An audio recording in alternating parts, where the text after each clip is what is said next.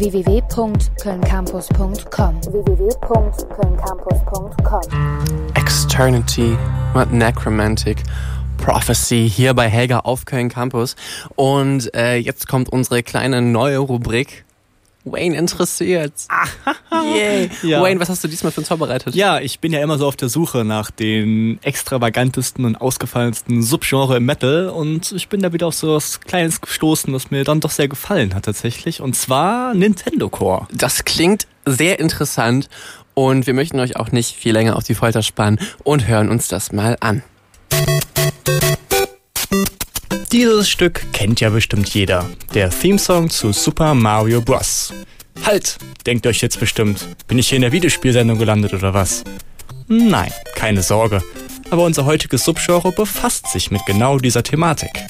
Und dann wird aus dem eben mal schnell das.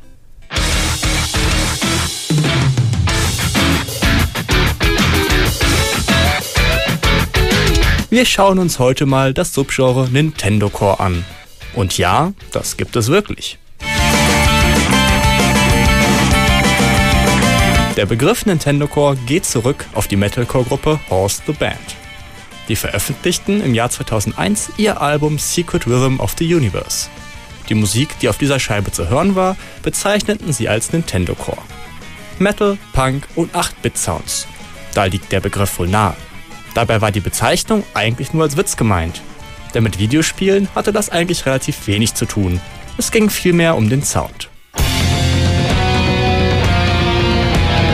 Aber die Geschichte endet hier nicht. Zu weiteren Pionieren dieses Genres zählen unter anderem auch die Bands The Advantage und Minibosses. Sie haben den Bezug zu Videospielen dann doch ein bisschen wörtlicher genommen. Hier werden zum Beispiel Metal- bzw. Hardrock-Coverversionen zu bekannten Videospielsongs gespielt. Unter anderem von Super Mario, Mega Man, Metroid und Zelda.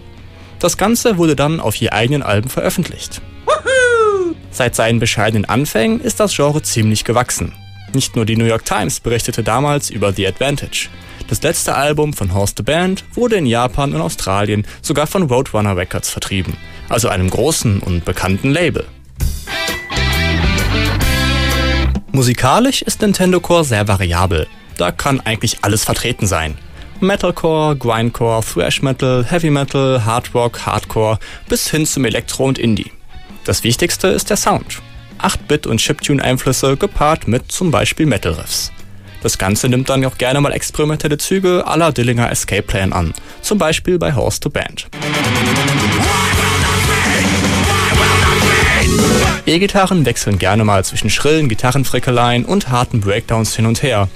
Plötzlich schaltet sich der Synthesizer hinzu, der uns die vertrauten 8-Bit-Sounds um die Ohren pfeffert. Dazu kommt dann noch ein Schlagzeug, das oftmals einen sehr mechanischen Sound besitzt und zum Teil an einen Drumcomputer erinnert. Dazu noch Gesang, der mal aus Screaming, Growling und mal aus klarem Gesang besteht.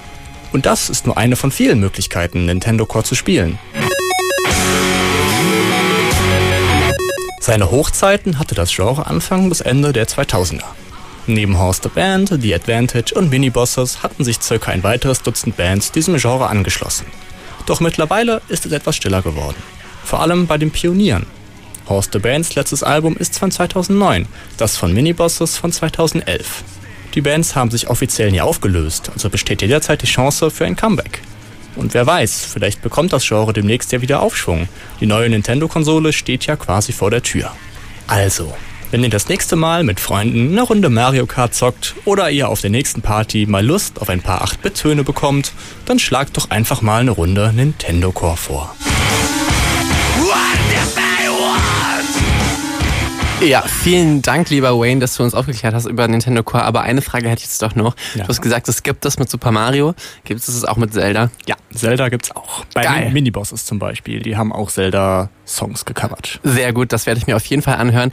Um jetzt noch einen kleinen Vorgeschmack auf oder einen kleinen Einblick in das äh, Genre Nintendo Core zu bekommen, gibt's für euch hier Horse the Band mit The Black Hole. www.kölncampus.com www.kölncampus.com